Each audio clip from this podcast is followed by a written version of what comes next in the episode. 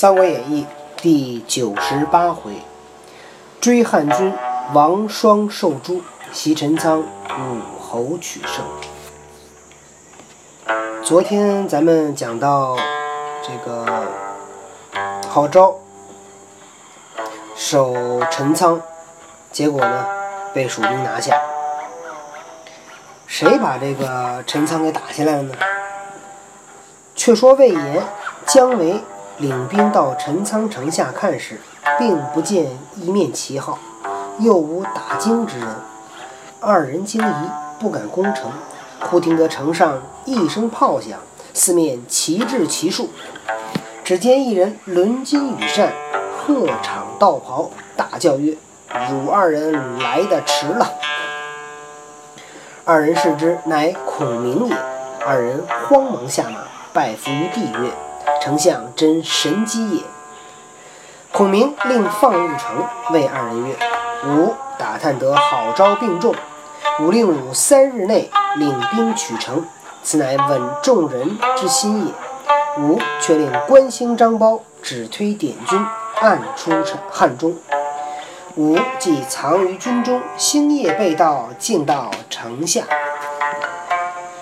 使彼不能调兵，吾早有细作在城内放火，发喊相助，令卫兵惊疑不定，兵无主将，必自乱矣。吾因而取之，易如反掌。兵法云：出其不意，攻其无备，正为此也。魏延、将为拜服，孔明怜郝昭之死，令彼妻小服，令彼妻小服灵柩回位，以表其忠。诸葛亮把这个陈仓给占了，怎么占的呢？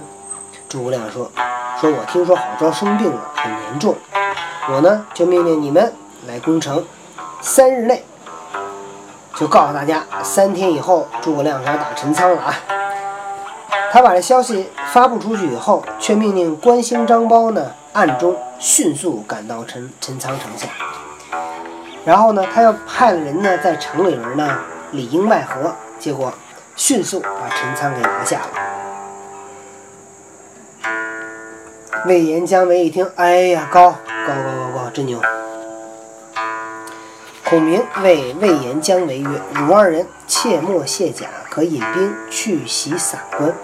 把关之人若知兵到，必然惊走；若稍迟，便有卫兵至关，既难攻矣。”孔明跟魏延、跟姜维说：“你俩呀，先别着急，把铠甲脱了，赶紧去攻打散关啊！去晚了就不好打了。”魏延、姜维受命引兵进到散关，把关之人果然尽走。二人上关，才要卸甲，遥见关外尘头大起，魏兵到来。二人相谓曰：“丞相，丞相神算不可测度。”即登楼视之，乃魏将张合也。二人乃分兵守住险道。张合见蜀兵把住要路，遂令退军。魏延随后追杀一阵，魏兵死者无数。张合大败而去。延回到关上，令人报之孔明。孔明先自领兵出陈仓斜谷，取了建威。后面蜀兵陆续进发，后主又命大将陈氏来助。孔明驱大兵复出岐山，安下营寨。孔明聚众言曰：“吾二次出祁山，不得其利。今又到此，吾料魏人必依旧战之地与吾相敌。彼亦以我取雍眉二处，以兵拒守。吾关阴平、武都二郡与汉相连连接，若得此城，亦可分魏兵之势。何人敢取之？”姜维曰：“某愿往。”王平应曰：“某亦愿往。”孔明大喜，遂令姜维引兵一万取武都，王平引兵一万取阴平，二人领兵去了。魏延和姜维杀退了张合的援兵，然后呢，孔明第三次出祁山，这回他这么想的，他说：“我呀，前两次出祁山都没得到什么好处，这次。”我估计这魏国人，还得按照过去那么打法，跟我来对抗。我估计呢，他们得怀疑我呀，要去夺取那个雍眉两个城市。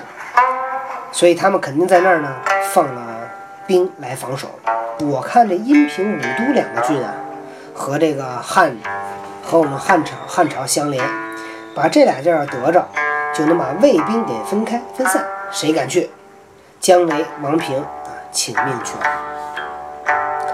再说张合回到长安，见郭淮、孙礼，说陈仓已失，郝昭已亡，散关亦被蜀兵夺了。金孔明复出祁山，分道进兵。怀大惊曰：“若如此，必取雍美矣。”乃留张合夜守，乃留张合守长安，令孙礼保雍城。怀自引兵星夜来梅城守御，一面上表入洛阳告急。赶紧报告，不行了，这边诸葛亮又来了。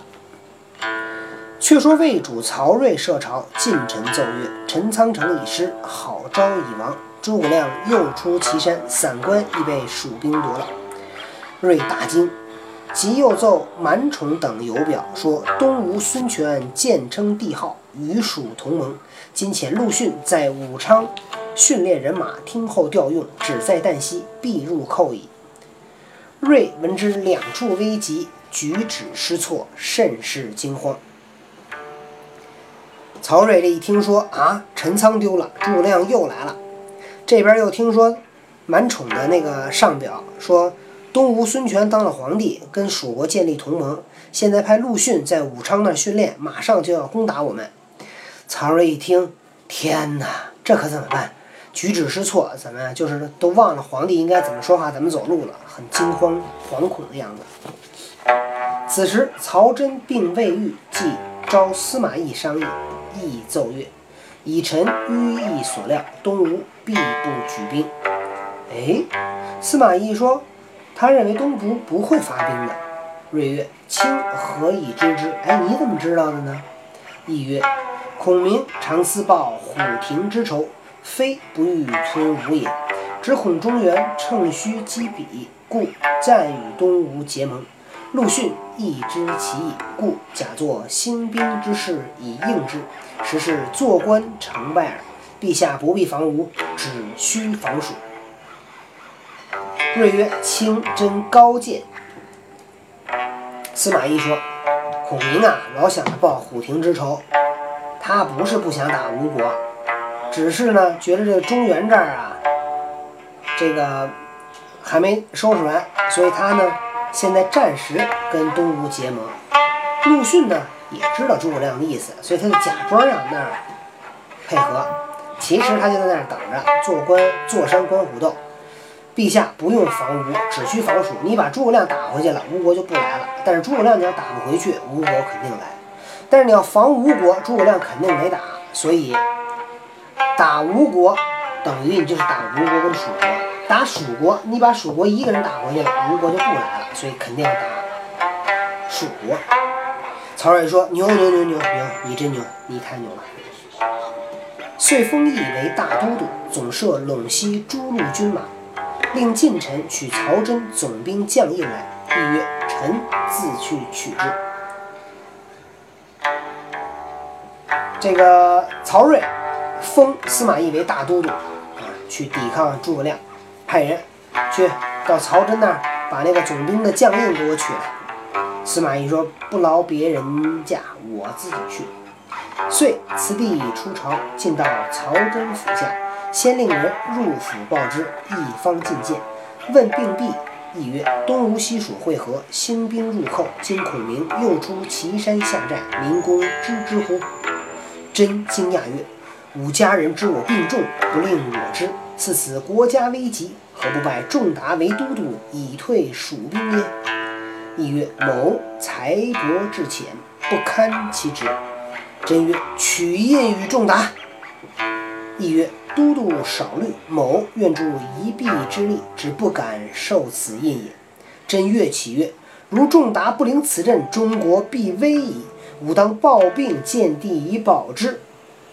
亦曰：“天子已有恩命，但亦不敢受耳。”真大喜曰：“仲达金陵此任，可退蜀兵。”亦见真再三让印，遂受之。入内辞了魏主，引兵往长安来与孔明决战。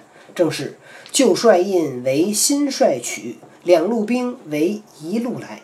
未知胜负如何？且看下文分解。司马懿厉害，他呢这回当上了大都督。当上了大都督呢，他是到了曹真那儿，他去，他不跟那个曹睿说，他去曹真那儿自己拿那个都督的印吗？他到曹真那儿这么说的。他一到那儿，先禀报，然后进去以后先问问曹真，哎，病怎么样啊？好了没有啊？先那个客套一下，然后。司马懿说：“说东吴跟西蜀啊联合了，同时要打我们。孔明又又来了，出了岐山。您知道这事儿吗？”曹真一听，哎呦我的天哪，这怎么着又让我去啊？我家人啊知道我病重，没跟我说。国家这么大事儿，得派仲达为都督去抵挡蜀蜀兵。司马懿说呢，司马懿能这个说行，我去。不能说。司马懿说，我呀。没什么本事，我可担当不了这个要职。曹真说：“快快快，给仲达拿印！”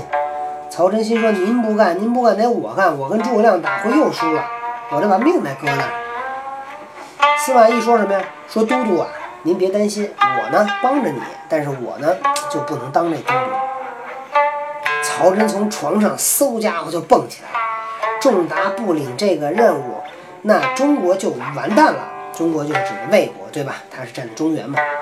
我这现在我抱着病，我这带着病，我也得找皇帝呢，我得保荐你。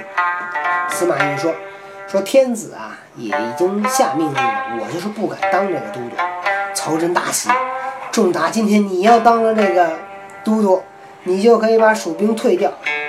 司马懿一看曹真这是真的让印了，所以呢就把这印啊给接受了，然后呢辞别了魏主，引兵来战孔明。司马懿干嘛费这么大劲啊？哎，这里边你想想，曹真是谁呀？对吧？曹真是大都督，那是曹睿的亲戚。这个大都督这个印能随便给别人吗？给了别人你还要得回来吗？要不回来了。司马懿这么大本事，你把印给他，他能给还给你？他不能还给你。所以司马懿不能明着要。你明着要，人曹真说那我也能去，或者我当都督，司马懿当副都督，他还是不让你当啊。所以司马懿怎么说？说我不要人印，对吧？先吓唬曹真，孔明来了啊！结果曹真一听，哎，孔明来了，你去吧，你去吧。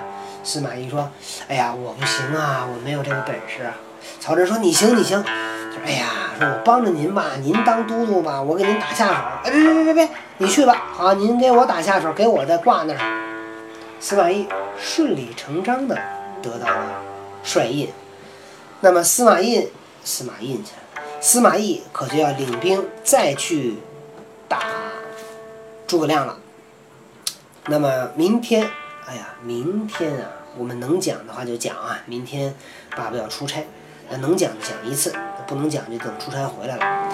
接下来该讲什么呢？叫第九十九回：诸葛亮大破魏兵，司马懿入寇西蜀。哎，这集有意思了啊！诸葛亮打败了魏兵，结果司马懿怎么会攻打入西蜀呢？咱们下回再讲。